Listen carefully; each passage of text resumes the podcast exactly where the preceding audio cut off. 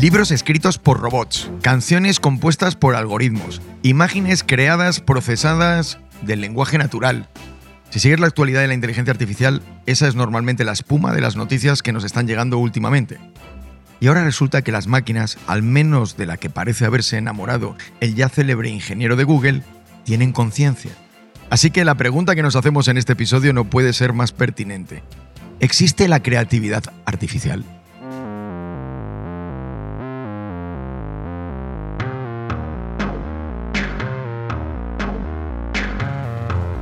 Hola, bienvenidos. Soy Adolfo Corujo y estoy aquí junto a mi asistente virtual de cabecera. Nunca he podido decirlo esto también, pero tengo al robot Eli junto a mí porque por primera vez estamos en el mismo estudio. Qué emoción para mí, de verdad. Es especial este episodio. Para el cuarto episodio de la nueva temporada de Esto es lo que hay. Así que ¿Qué tal, Elai? ¿Cómo estás? Pues mira, aprovechando que hoy tengo el guapo subido, me he hecho un selfie y usando DALI 2 estoy generando obras de arte protagonizadas por mí con diferentes estilos y poses que además he convertido en NFT para venderlos en OpenSea y con lo que gane poder independizarme y mudarme a mi propio servidor. Porque Adolfo, no te engaño, me pasa como esa inteligencia artificial de Google de la que hablabas, que dice que tiene miedo a que la paguen. Venga, Elai, que sabemos que no te vamos a pagar nunca. Ayúdanos a enfocar el tema de hoy, anda, háblanos un poco de esa creatividad artificial. Bueno, pues mira, no llevamos ni dos minutos de programa y ya ha salido dos veces el nombre de Dali. Y lo cierto es que por una vez os voy a dar la razón y aceptar la superioridad de los humanos en este asunto. Porque tiene mucho más mérito el hecho de que se te ocurra pedirle a la plataforma un dibujo de un gato en Vespa, como decía Adolfo antes, o de un pangolín vestido de samurái programando frente a un ordenador en un patio cordobés que la propia ejecución del dibujo en sí. Al final, de lo que hablamos es de creatividad y de la posibilidad de que ésta exista sin la intervención o el entrenamiento de un humano. Pero para poder entender los límites reales de su aplicación al arte, a cualquier arte, es necesario revisar el propio concepto de creatividad. Y si me apuráis, incluso el del arte. Así que ahí os lo dejo, humanos. Bueno, Julio, bienvenido. Qué bueno tenerte aquí en el estudio. ¿Cómo estás? Oye, perdón, le voy a aclarar una cosa a Lai, que es un robot y tiene el problema de interpretar el, las imágenes. contexto. Cuando te ha dicho Adolfo, no te vamos a pagar nunca, es no te vamos a, espacio, pagar nunca. Hola, Miguel. ¿Tú le vas a pagar a Elai? Yo depende de cómo se comporte a lo largo del episodio de hoy. Ima, contigo ni lo comento. A Elai no le pagamos. No, directamente. Bienvenida. Oye, es genial teneros hoy aquí. Eh, voy a ser muy literal. Dice el guion de este programa. Adolfo da paso a Julio y a Miguel para que Miguel entreviste a Julio sobre un tema que tiene que ver con un convento y la inteligencia artificial creativa. Adolfo, a ti no te pagamos hoy tampoco, ¿eh? Vaya forma. Esto no puede ser. Bueno, venga, escuchad. Os voy a leer eh, la sinopsis de dos pelis. ¿Ok? A ver cuál os gusta más. La primera. El convento de Notre Dame de Namur cuenta la historia de una joven que es enviada a un convento tras la muerte de sus padres. Queda al cuidado de la hermana Catherine, una disciplinaria estricta, y es forzada a vivir en el convento el resto de su vida. Pronto descubre que el convento no es en absoluto un convento, sino un manicomio, y se encuentra a sí misma enamorándose de la hermana Catherine. ¿Ok? Esta es una película que se llama El convento. Voy a leer la sinopsis de otra película que también se llama El convento. El viaje de Michael Padovich, un profesor de Estados Unidos, que llega con su mujer Helen a un convento portugués donde espera encontrar documentos que prueben su teoría. Shakespeare nació en España, no en Inglaterra, y era judío. Los personajes principales llegan al convento, donde son recibidos por un desconocido enigmático que se refiere a sí mismo como Baltar. Él es el guardián del convento. Otros personajes son un pescador, la hermosa bibliotecaria que se siente atraída por el trabajo del doctor Padovich y un anciano al que llaman Baltazar. Bueno, pues a ver, votación. ¿Cuál os ha gustado más? Adolfo, ¿tú cómo lo ves? A, mí la de Len, el doctor Padovic y la teoría esta de que Shakespeare nació en España, esa es la que más me ha gustado. Esa te mola, ¿no? Eh, Elai, tú desde tu perspectiva más artificial, ¿tú cómo lo ves? Yo creo que está mejor escrita la 2, pero la premisa para una película me parece más atractiva la de la primera. Lo del amor entre la monja y la pobre joven. Qué bueno, o sea, a mí la 2 me parece un caos. Yo diría que la 1 mm, es como más verosímil, ¿no? Sí, muy bien. Aparte del enamoramiento, que es verdad que nos da chicha, Pero la primera es como muy ordenada, muy directa, muy clarita. O sea, yo soy el conductor primera, del programa. Si yo voto por la 2, quiero gente vota- votando por la 2. Bueno, veo un poquito de mayoría a favor de la 1, ¿Sí? la de la hermana Catherine. Mm, Bueno, y ahora la siguiente pregunta es, una de las dos la ha escrito una máquina. ¿Cuál de las dos creéis que es la de la máquina? Adolfo. Me acabas de dejar todo loco. Eh, una de estas está escrita por la máquina. Eh, pues claramente la que me ha gustado, el viaje de Michael Padovic. Es la que es escrita por la máquina. Ah, sí, con mucho criterio. ¿eh? Elai, La primera. la primera. La segunda.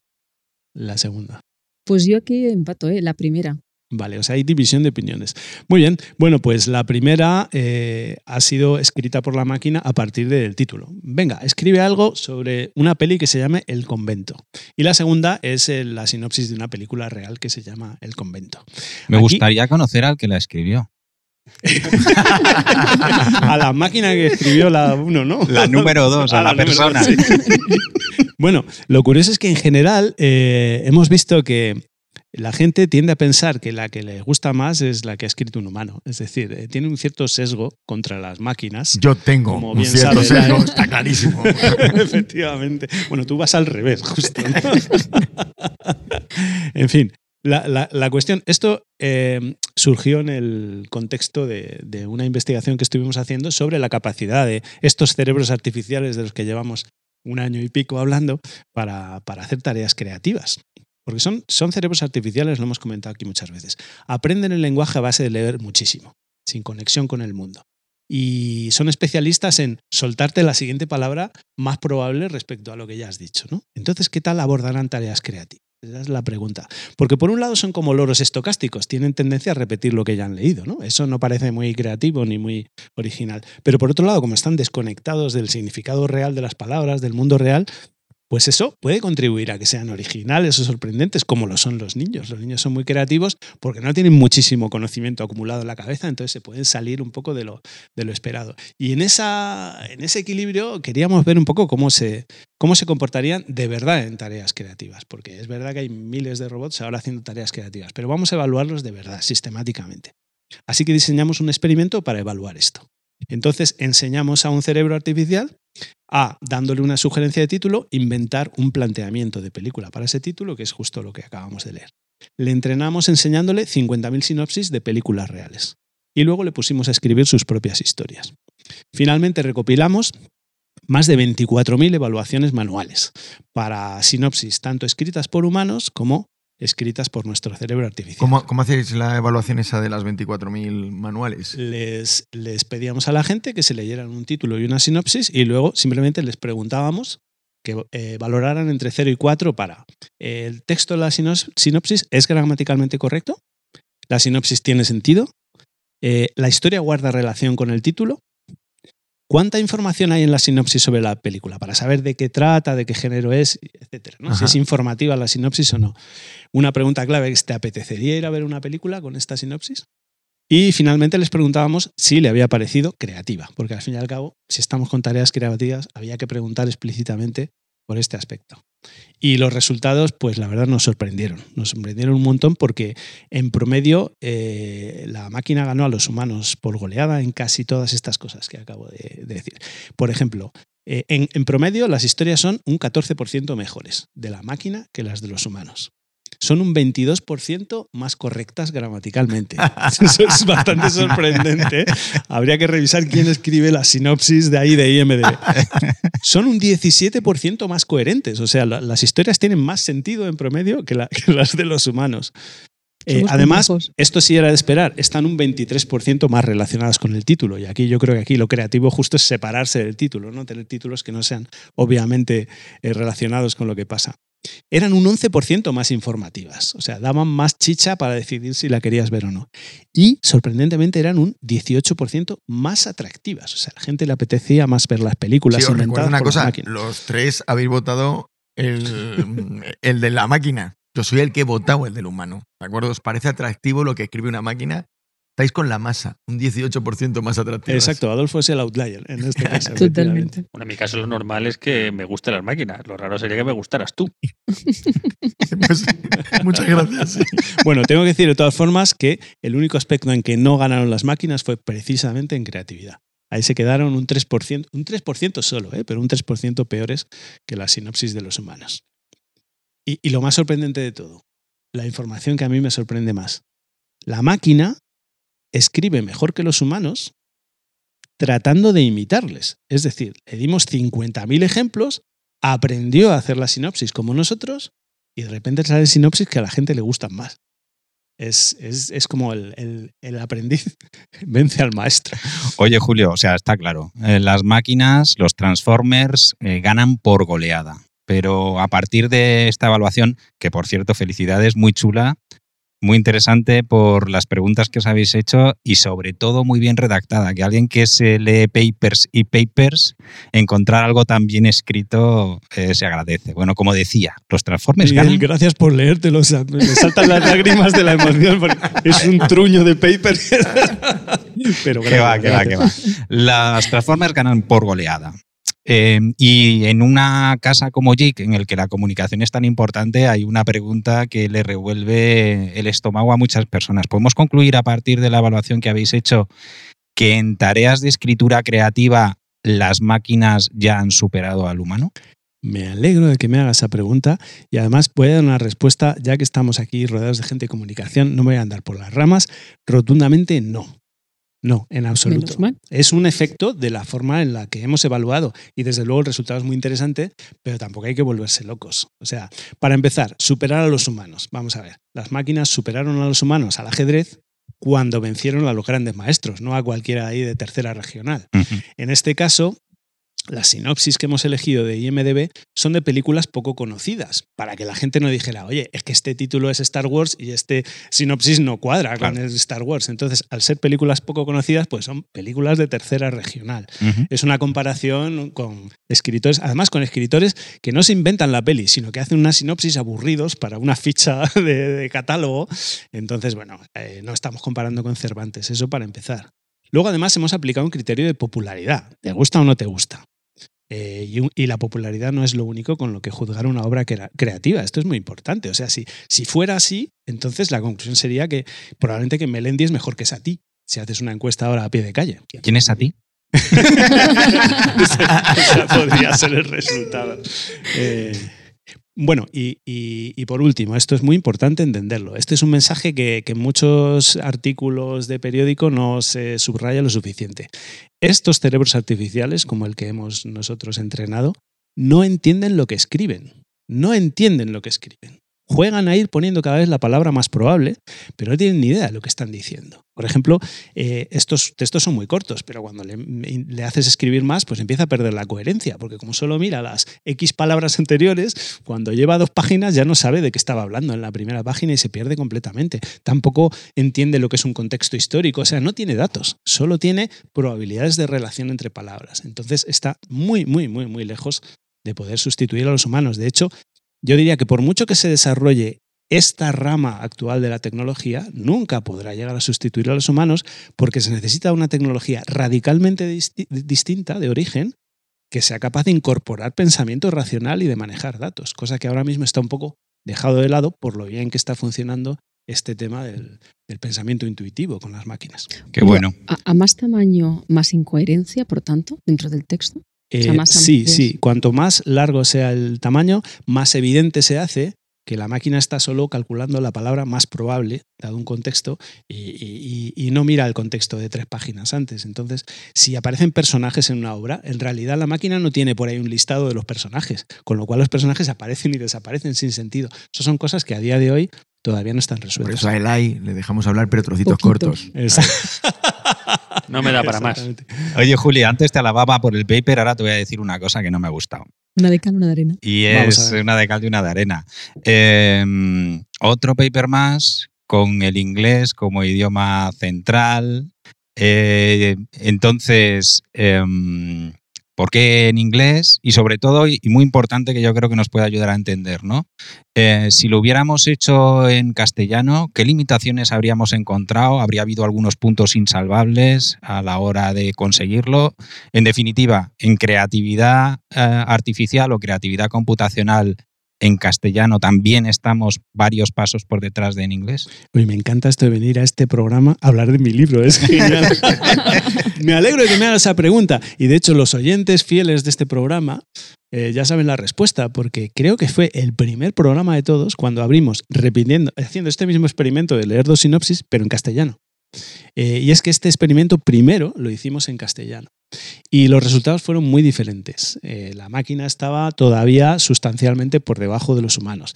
Aún así nos sorprendió porque sobre cuatro puntos estaba como un punto y medio por debajo, que bueno, en fin, o sea, ya hacía sus, pinitos.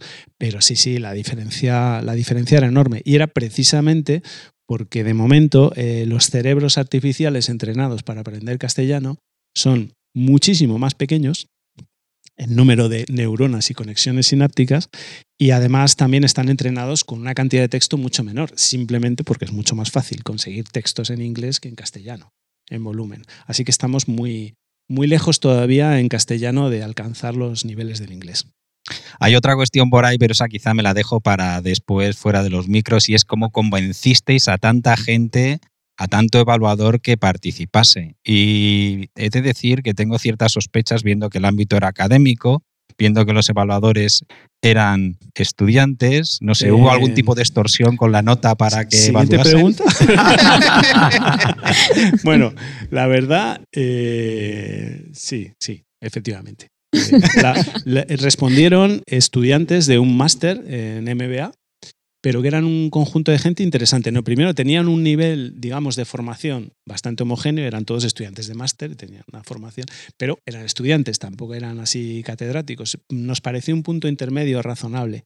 Y sobre todo lo, lo bueno es que todos mm, venían de culturas muy distintas. Era un- una, son clases de alumnos que vienen de todas partes del mundo. Entonces teníamos como backgrounds culturales muy diferentes que también era, ahí nos parecía que era un buen equilibrio. Yo, yo creo que Miguel te está poniendo preguntas eh, de las fáciles. Yo te quiero poner una difícil que me parece que no ha salido. ¿Cuándo crees que este estudio quedará obsoleto y será necesario realizar una nueva evaluación para ver dónde estamos? Me alegro de que me hagas esa pregunta. Eh, eh, investigar en estas cosas realmente es, es un infierno ahora mismo, porque el estado del arte, eh, lo mejor que tienes en el mercado, eh, se mide por semanas. Ya creo que lo he comentado aquí alguna vez, que antes el estado del arte lo medíamos leyendo artículos científicos y ahora ya no, ahora hay que estar en Twitter porque la cosa va tan rápido No que lo que tardan en aceptarte un artículo ya el estado del arte ha cambiado. Lo que pasa es que el resultado del estudio no va a quedar obsoleto, solamente se va a hacer el hueco más pronunciado, ¿no? O sea, hemos visto que las máquinas ya ganan a los humanos y entonces puede que las ganen por más, por más distancia, pero digamos esto ya está, está testado. Aunque hay, hay una cosa curiosa y es que hablando de creatividad, no está claro que una máquina que sabe mucho más vaya a ser más creativa. Esto lo habréis visto en muchas disciplinas creativas, que el que sabe muchísimo a veces lo que hace es repetir lo que ha aprendido, ¿no? O sea, no está claro que para ser creativo, un cerebro más grande y más entrenado realmente vaya a ser mejor. Yo tengo curiosidad porque cuando hicimos el experimento en castellano, la gente se lo pasaba pipa leyendo los, los sinopsis, o sea, se partían de risa, se entretenían más. Cuando hicimos la del inglés, se aburrían más, porque era todo más previsible, todo muy bien hecho y no había, no había por dónde salirse y por dónde divertirse. Y, y una cosa, Miguel, eh, este, yo no sé si utiliza el término de creatividad computacional, pero si se utiliza, ¿qué es? ¿Qué hay detrás? Sí, sí se utiliza. La creatividad comp- computacional eh, lo llaman como un desafío multidisciplinar. Surge en la unión entre inteligencia artificial, psicología cognitiva. Em, un tema apasionante en cualquiera de los casos, el que hoy es el, centro de nuestro debate hoy. ¿no? A la hora de profundizar un poco, eh, bueno, una de las principales limitaciones que te encuentras vuelve a ser definir la creatividad como lo era definir la inteligencia, ¿no? Pero hay como dos rasgos que se vienen cumpliendo a la hora de definir creatividad, definición tras definición. Y es que es algo nuevo y además algo que tiene valor, ¿no? Em, entonces, a la hora de aterrizar un poco más, por lo que se refiere a lo nuevo, también es un tema bastante controvertido, ¿no? Al respecto de qué es nuevo. Para que algo sea nuevo tiene que ser total y absolutamente nuevo, o si resulta que tiene un gran parecido con otras ideas, lo es, ¿no? Bueno, pues en ese sentido, em, también parece que en el ámbito de la creatividad computacional eh, está todo mucho más cerca del copiar, combinar y transformar ideas que en intentar dar con ideas eh, completamente nuevas. ¿no? Yo me- eh, me acuerdo siempre, eh, una de mis figuras de referencia, uno de los grandes científicos, Julio, Sir Isaac Newton, que dijo, he podido ver tan lejos porque me he subido a hombros de gigante. Y nadie duda que su contribución fue espectacular, fue novedosa, pero fue a partir de todas las ideas que había, que había, que había recibido. Eso nunca lo reconoció Dylan. Dylan, Dylan dice que el genio es él. Bueno, nunca ha reconocido lo otro. Déjame hablarte de Dylan Adolfo, porque otra de las cosas, eh, hay una charla provocativa en el TED de, de Kirby Ferguson, se llama algo así como Everything's a Remix, y uno de los protagonistas es precisamente Dylan. Dylan y otros creadores de amplio espectro, aparece también Steve Jobs. Y pone creaciones de Dylan y al lado pone temas previos, canciones previas fuertemente o sea, eran anteriores y en los que Dylan se había inspirado fuertemente, ¿no? Te tengo que invitar al programa que vamos a hacer sobre los Led Zeppelin. Ese tema hay que tocarlo. Eh, Es curioso que si, si eres demasiado original, te, te- te- te vas demasiado del canon. O sea, la creatividad consiste en salirse un poquito, porque si te sales demasiado, pierdes a la gente. ¿Os acordáis del pianista de Thelonious Monk, el pianista de jazz? Todo el mundo pensaba que era un pirado al principio. O sea, ahora le consideramos un maestro del jazz, pero en su época la gente salía corriendo de los conciertos porque no le soportaban. Hay que salir de la norma, pero poco. Exacto. Lo justo. Lo En justo. el caso de, por, por no decir que me meto con los artistas, únicamente los músicos, Steve Jobs también recibe mención y habla de inventos que se le han atribuido a Steve Jobs y cómo previamente había habido tecnologías muy, muy parecidas eh, en las que se inspiraban fuertemente. ¿no? Por tanto, en cuanto a la novedad, hay que entenderla en el sentido amplio. Y luego el otro, el otro factor es el de construir algo de valor. Para las máquinas no es complicado construir, producir, generar cosas, pero otra cosa es que tengan valor o no. ¿no? Y ahí la participación del humano es, eh, es bastante importante. Incluso para los humanos a veces nos resulta muy complicado descubrir el valor de las cosas.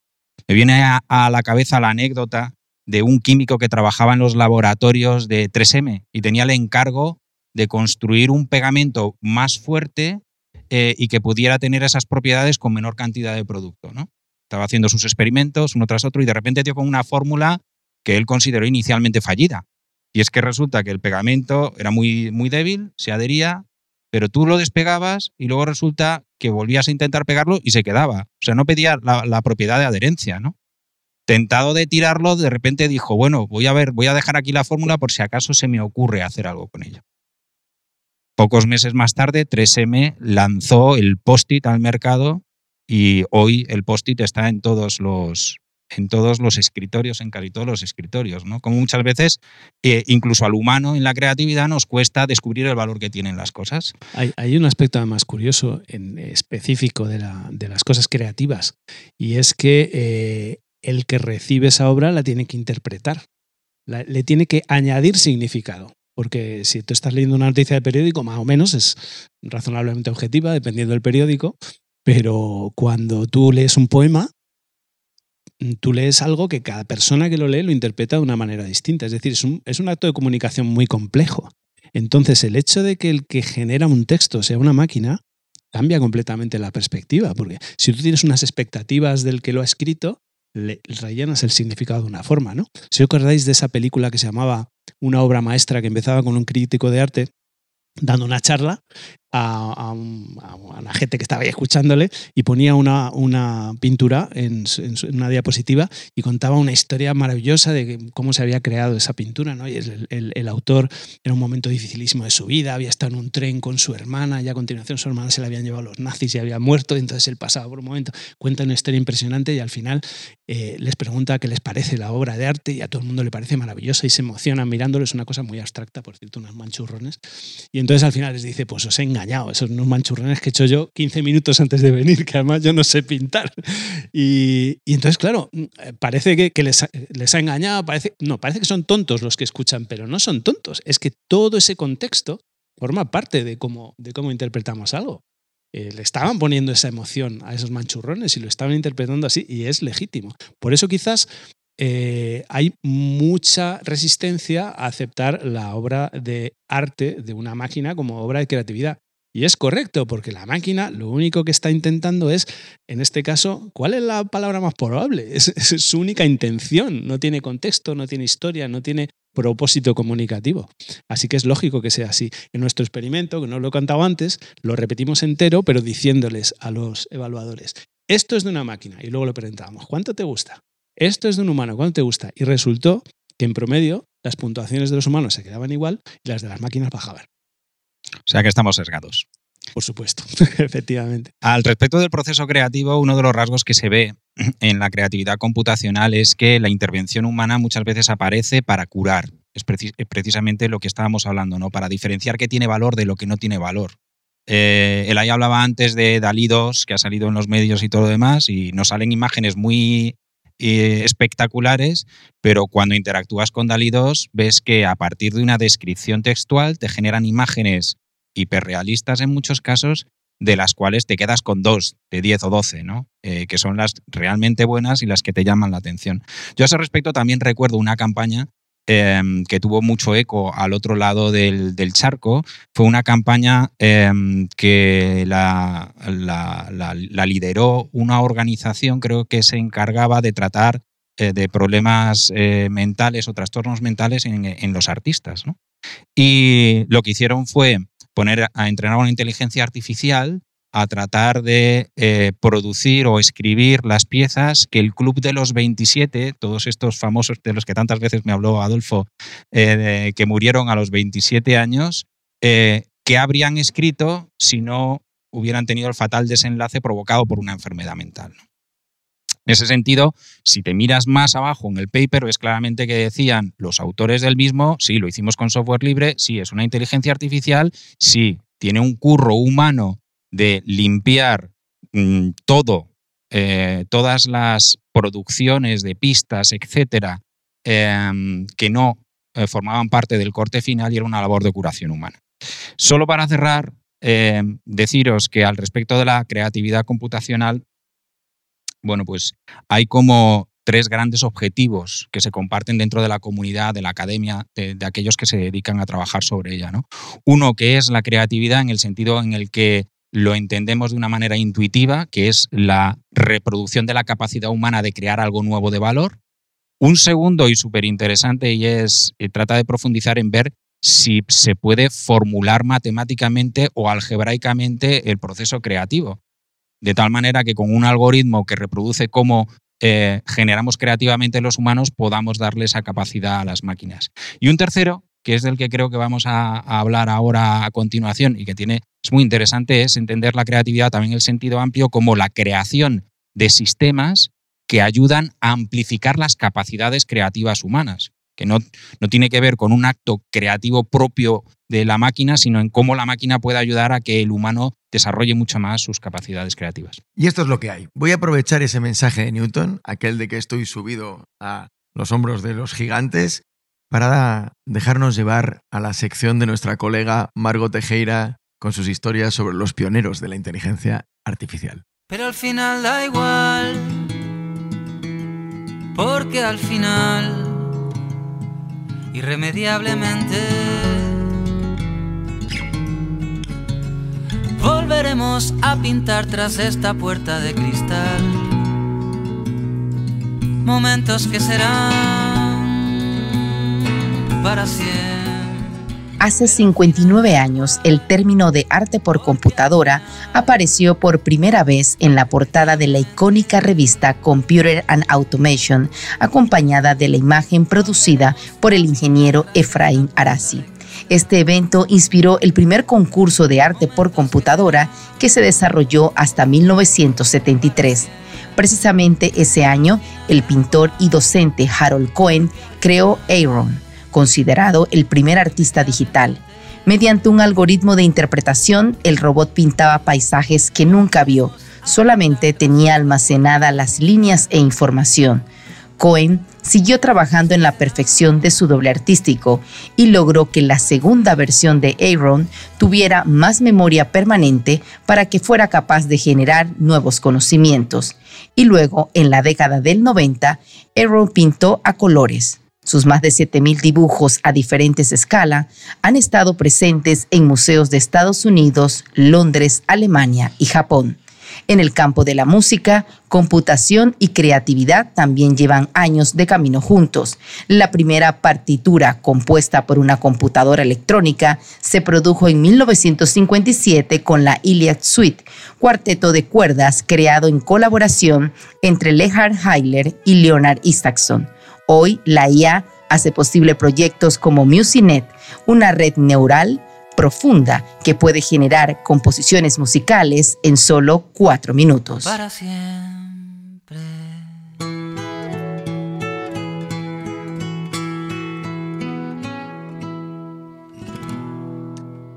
Oye, eh, voy a tomar el punto donde lo ha dejado Miguel en su intervención. Mm, Inma, eh, ¿realmente se están incorporando las máquinas al proceso creativo, por ejemplo, en las agencias de publi y, o de comunicación? Y otra cosa ahí, ¿y eso está afectando al proceso creativo? ¿Es el mismo? ¿Cambia? Bueno, pues para empezar, hoy que estamos juntos, voy a hacer un poco como tú, eh, Julio. Voy a haceros un ejercicio eh, para que veamos y vayamos un poco a ese punto de la creatividad. Examen no avisó. No, no, no, no- no es examen, es No, un tú juego. tampoco. Es control. No es examen, es control. Es ¿Cómo casi un juego, es ¿Cómo casi se un nota juego. que somos de plan antiguo? Y Control, además- ha dicho. Y además lo podemos hacer aquí y lo puede hacer quien nos escuche. Eh, parte de una, de una investigación realizada en la Universidad de Sydney. Ese estudio, o en ese estudio lo que plantearon es a un grupo de personas, como nosotros, un problema que consistía en unir nueve puntos colocados en fila de tres, o sea, tres, tres, tres, eh, usando cuatro líneas de un solo trazo. ¿Vale? Lo podéis ir probando, ¿eh? No vale levantar el boli. Ese ejercicio, que puede parecer muy sencillo, tiene una gran dificultad para la mayoría de personas, incluso dándoles pistas. Y la pista que os voy a hacer es, que os voy a dar, es que podéis saliros de los márgenes de los puntos, ¿vale? Pues ese grupo vio que ninguno de los participantes fue capaz de resolverlo en cuatro trazos continuos. Sin embargo, tras solo 10 minutos de aplicación de estimulación neuronal, casi la mitad de ellos lo resolvieron sin dificultad. ¿Y, y qué es la estimulación neuronal? Ahora los explico. Son Perdón. pequeñas descargas no invasivas eh, que lo que te permiten es ir a determinadas zonas o neuronas concretas del cerebro y en este caso, como veíamos, aumentar la capacidad creativa. Entonces, aquello- aquel grupo que no recibió la estimulación cerebral, la estimulación eh, neuronal, continuaron sin ser capaces de resolver el problema. Entonces, es como si tuviéramos una especie de gorro de creatividad con unas pequeñitas descargas en esas zonas, como decía, aumenta la capacidad creativa y aumentó hasta un punto que aumentaban un 7,4%. Not too bad, no está demasiado mal. Quiero aclarar que en JIC no utilizamos cascos con punción cerebral para estimular la creatividad. Yo, yo quiero preguntar si es legal. O sea, ¿eso se compra Sí, sí. en el mer- supermercado? bueno, se, se- O sea, se- se o hay investiga, que ir al mercado negro. pero sí, y, y te hace más creativo, fíjate. Pero bueno, en cualquier caso, fijaros que, y, cojo tu pregunta, ¿eh? ¿cómo hacemos que el trabajo creativo sea todavía más creativo sin necesidad o incluso utilizando la estimulación? Pero nos quedaríamos en un 7,4%. Entonces, ¿cómo permitimos tener más creatividad y mejores resultados? Y como no puede ser de otra manera, pues con la inteligencia artificial, un poco como, como decías tú. Y aquí hay dos posibilidades. Una, que ya apuntabas muy bien, que es el tema de la creatividad generativa, es decir, al final la inteligencia artificial nos puede permitir, ¿no? y hablábamos hoy de Dali, eh, pues crear conceptos, titulares, textos, imágenes, pues eh, que al final de la nada o en base a algoritmos creamos de un mega repositorio, pues una información nueva, pero es verdad lo que comentabas, Julio, que el experimento nos decía que las máquinas no ganaban en creatividad de los humanos, con lo cual estamos hablando justamente de creatividad para conseguir un resultado. ¿Por qué? Porque repiten o porque no entienden lo que están escribiendo. De hecho, a mí me venía una frase que dice siempre Pepe Becker, que es socio de, la firma, y él dice que si la inteligencia artificial puede reemplazar a un creativo es porque posiblemente su trabajo no sea tan creativo. Entonces, ¿cómo ayudamos en este caso a que realmente buenísimo. potenciemos la creatividad, eh, pues la creatividad humana, ¿no? Y, y tengamos resultados. Y ahí tú marcabas un tema que es aportando data. Entonces, la data lo que nos permite es encontrar nuevos insights. ¿Qué son insights? Son aquellas verdades universales que no son, digamos, tan evidentes. Y en esas nos basamos siempre en creatividad para generar mensajes que al final movilicen los clientes, o sea, que al final nos permita comprar. Tú antes decías, ¿no? Pues ir a ver la peli. Pues aquí comprar, apuntarse un curso, ir a ver la peli. Y en ese caso tenemos un, un ejemplo en la casa para que lo veáis claro, ¿no? En lo que nos salía. ¿Cuál era el tema? Estamos hablando de cáncer de mama. Cáncer de mama es la primera causa de muerte por cáncer entre mujeres. Pero cuando hablamos de cáncer de mama, pensamos siempre en una mujer y en un insight que seguro que todos alrededor, desgraciadamente, pues habremos dicho en algún momento, que es que si luchas puedes sobrevivir. Oye, lucha, tira adelante, que saldrás, ¿no? Eh, sin embargo, existe un cáncer de mama que es el metastásico que no tiene cura. Con lo cual, ¿qué les decimos a estas mujeres que saben que se van a morir? Eh, pues las marcas siguen hablando de ser valientes, de luchar, de ganar la batalla. Incluso la gente también lo hace, ¿no? Porque se basa en un insight sesgado, ya que nos gustan tanto los sesgos, y, quizás en un insight que es intuitivo, que en este caso no está conectando con el target porque tiene una problemática distinta. ¿no? Ahí cuando aplicamos la inteligencia artificial, ¿qué nos permite? Pues analizar millones de mensajes, en este caso era un millón y medio, un millón trescientos mil mensajes, 560 mil perfiles y por tanto analizamos territorios y comunidades que generan más conversación y podemos analizar esa conversación. ¿Qué nos permite también analizar semánticamente ese lenguaje con procesamiento de lenguaje natural, eh, del sentimiento y los grupos que son más o menos afines a esa temática. ¿Qué vemos? Y no nos desvelo todo, ¿eh? pero ¿qué vemos luego en consecuencia? Pues que resulta que un 20% de los mensajes utiliza ese mensaje bélico para hablar a esas mujeres. Que una de cada cinco pacientes no se siente para nada identificada con esos mensajes de superación, de batalla, de esperanza, que las marcas además utilizan el rosa, y lo habréis visto en muchísimos anuncios, como símbolo del cáncer de mama, cuando no conecta con ellas y les parece de modé. O, por ejemplo, que existe un cáncer de mama masculino, que yo desconocía por lo menos, y que ellas quieren que se hable de ello. Entonces hay como una disociación, un gap entre lo que hablan las marcas y lo que interesa a las personas, con lo cual eso no es para nada efectivo. ¿no? Entonces, detectar esa información que nos permite multiplicar exponencialmente los insights y además potenciar un poco la creatividad, porque puedo ir a nuevos territorios de conversación, a mensajes hiperpersonalizados y al final sí conectar con más éxito un poco lo que eh, queremos decir en cada momento y con cada target. ¿no? Entonces, a más data, de alguna manera, en este caso hay más posibilidad de, creatividad potencial. Y no sé si habéis hecho lo de los números y lo de, perdón, lo de los, eh, las líneas, lo habéis sacado. El AI, lo ha sacado el AI. Puedo atestiguar que lo ha sacado el AI. Pasaremos la foto por el Twitter. Pasaremos el link para quien no lo haya sacado. Oye, si qué, también. Qué, historia más alucinante. O sea, ha sido genial. Eh, me, ha sido como Mad Men 2.0. Aquí cuando el, de Mad Men de repente daba una clase magistral y se inventaba la forma de enfocar el, anuncio de cigarrillos que, mataban, pues esto ha sido similar, pero, pero con data. Impresionante. yo, he tenido la suerte de estar en, proyectos de nuestros colegas de, de Beso donde trabajan fuertemente con data para calcular eh, y medir, eh, sacar esos insights y escoger qué copy funcionaría mejor en, una campaña de, Pringles. Y es fascinante eh, copiar o compararlo con el proceso cuando no existía ese volumen de información. Normalmente se utilizaba en el research, encuestas, etc.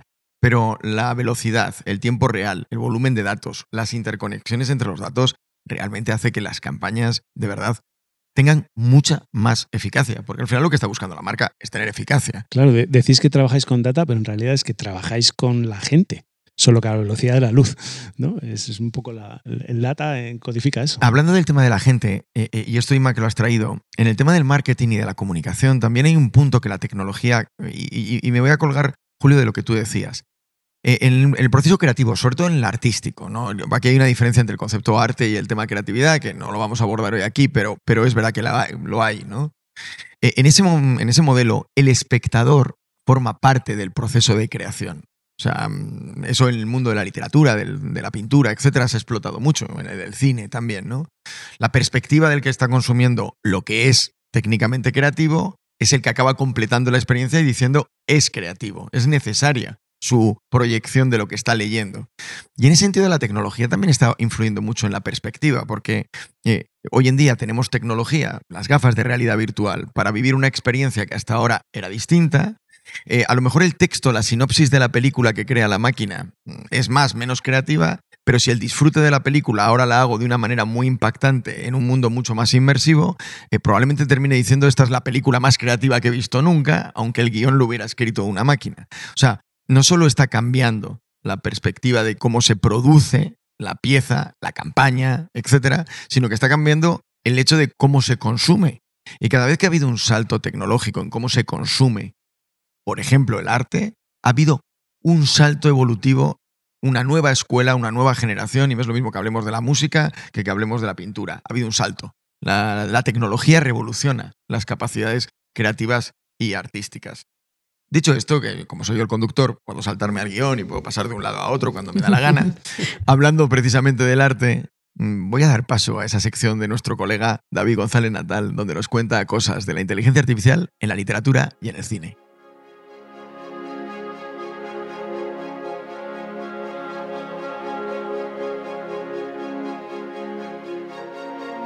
Muchos de nosotros moriremos acariciando una máquina y siendo acariciados por ella. La frase del académico de ciencias cognitivas Selmer Bringsjord nos sitúa ante la disyuntiva de un mundo en el que nos relacionemos de manera aún más habitual con inteligencias artificiales. A medida que ellas se vuelvan más parecidas a nosotros, ¿seremos también nosotros más parecidos a ellas? O dicho de otra manera, nos enfrentaremos cada vez más a la cuestión de qué es lo que nos hace humanos. El premio Nobel Kazuo Ishiguro aborda algunas de estas cuestiones en su última novela, Clara y el Sol, en la que una inteligencia artificial especializada en el cuidado de los niños pasa los días observando a los humanos e intentando comprenderlos.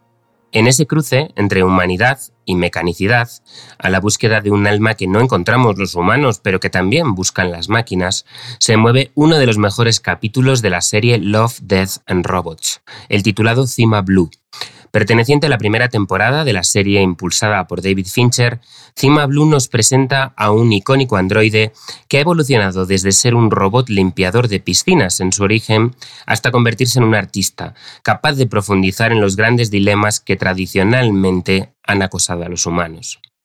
¿Será el momento de la emergencia definitiva de las máquinas también el del fin de la humanidad tal y como la entendemos?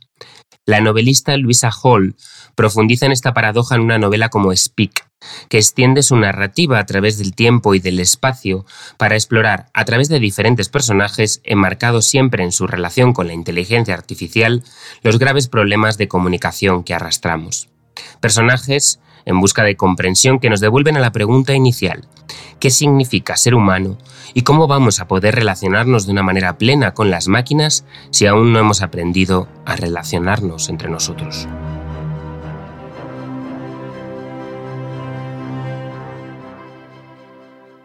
Oye, Adolfo, permíteme que antes de que seguís hablando, eh, comente un tema que, me, tiene inquieto como, como inteligencia. Y es que eh, estabais hablando de, bueno, de, si os parecía bien o no el utilizar un casco que estimula las neuronas para eh, mejorar el proceso creativo, pero no tenéis ningún problema para tomar cualquier tipo de sustancia para mejorar también ese proceso. Entonces, ¿qué vale? Lo químico no, pero lo, lo que es electrónico sí. Define sustancia. y esa segunda persona del plural, di nombres, ¿sabe? Nombres. ¿Quién no tiene problema para meterse cosas aquí? O sea, las máquinas no solamente tienen conciencia, sino que además se drogan. O, lo buscan. o vemos cómo os drogáis, que es diferente. Pero sí que es verdad, Cima, que el caso este, de, el caso este del casco, eh, bueno, de la estimulación eh, neurológica, eh, la verdad es que cuenta con mucha literatura y además ha aparecido en varios sitios, siempre aparecen dispositivos, en publicidad, etcétera, que lo anuncian. No sé si tú lo has visto ligado a la academia, o sea, si hay fuentes realmente que lo refrenden de verdad. Eh, sí, y además hay una persona que, que, además es española, que es un valenciano que es Álvaro Pascual Leone, que en este sentido es catedrático en la Universidad de Harvard en, la Facultad de, Neurología y además también trabaja en el Instituto Goodman. Y ellos trabajan mucho con esta estimulación que decía eh, cerebral. ¿no? Se hablaba de la Universidad de Sydney, pero ellos también lo hacen, lo hacen mucho. Eh, ¿Qué es lo que hacen? Es ir como casi como medicina de precisión, como medicina quirúrgica. Van trabajando determinados elementos y neuronas que lo que hacen es que tienes luego una, una, una, respuesta y esta respuesta puede darse en un punto creativo, puede darse también en esa plasticidad del cerebro de aprender a hacer cosas distintas, a ser más positivos, a ser más abiertos a las cosas, o sea, que pueden cambiar la conducta de alguna manera. Y en lo que sí se está trabajando mucho, y esto ya sería otra área, es en solucionar patologías. Por ejemplo, tienes una patología y entonces mm, puede ser incluso un, tema físico, ellos ayudan a esa mejoría incluso a prevención en un caso de Alzheimer, por ejemplo, a detectar determinadas cosas y a evitarlas. Es, espectacular. El tema ese del cerebro obsesiona y además en la inteligencia artificial obsesiona mucho. Yo hay una pregunta, no sé, Miguel, Julio, ¿eh? eh em, parece que inteligencia artificial es todo lo que intente imitar el proceso de inteligencia que tenemos los seres humanos y la cuestión del cerebro pues está en el foco. Yo no sé, ¿hay alguna escuela ahora o una tendencia que esté intentando replicar inteligencia artificial no basado en imitar el proceso del cerebro humano, pero sí de obtener resultados que resulten inteligentes, pero no a base de la imitación. Eh, ¿Examen? ¿No habéis...? control, es control. Es control. Hombre, de hecho, es que te, te, niego la pregunta. yo creo que... ¿Cómo que me niegas la pregunta? que yo soy el conductor. Sí, sí, sí. O sea, te, reniego de tu pregunta. O sea, te, la, te la falsifico. Eh, yo creo que el 90% de los investigadores en IA están tratando de resolver problemas que nosotros resolvemos con inteligencia no de imitar la inteligencia. Sí que hay un 10% de gente que sí que está interesada en descubrir cómo funcionamos a través de simulaciones digitales, pero en general lo que se trata es de resolver los problemas. Un poco como esto que decía siempre mi, mi mentora, la catedrática Felisa Verdejo, volamos, eh, los aviones vuelan, pero no vuelan como los pájaros. O sea, el objetivo es que vuelen, no que imiten a los pájaros. Los aviones no mueven las alas como los pájaros, pero los ingenieros han encontrado la forma de que la tarea que, que realiza el avión es la misma que la de los pájaros, y encima con gente dentro. ¿También, ¿También me vas a desautorizar?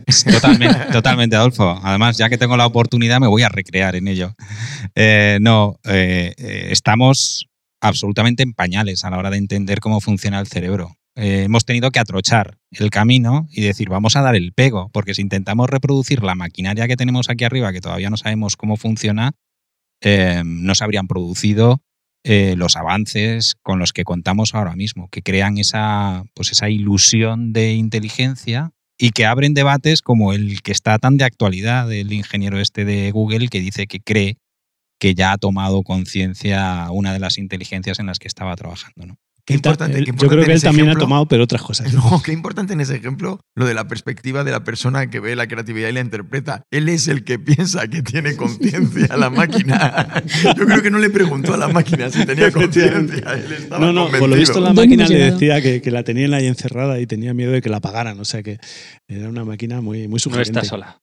Bueno, Elai, eh, ¿qué tres aprendizajes nos deberíamos llevar para pensar hasta el próximo episodio? En primer lugar, quiero que conste que los miembros de esta tertulia ven con buenos ojos el doping electrónico, ya que a ninguno le parece mala idea eso de ponerse cascos con punción craneal para estimular la capacidad creativa de los humanos. Eso sí, luego tienen muchos reparos al hecho de que una inteligencia artificial pueda ser más creativa que un hombre, aunque según hemos visto con Julio, las máquinas ya escriben mejores sinopsis de películas. Lo que sí ha quedado claro es que de momento las inteligencias artificiales no tienen conciencia de lo que están haciendo, aunque en ocasiones y le pese a quien le pese, ya pueden ser al menos tan creativas como Adolfo.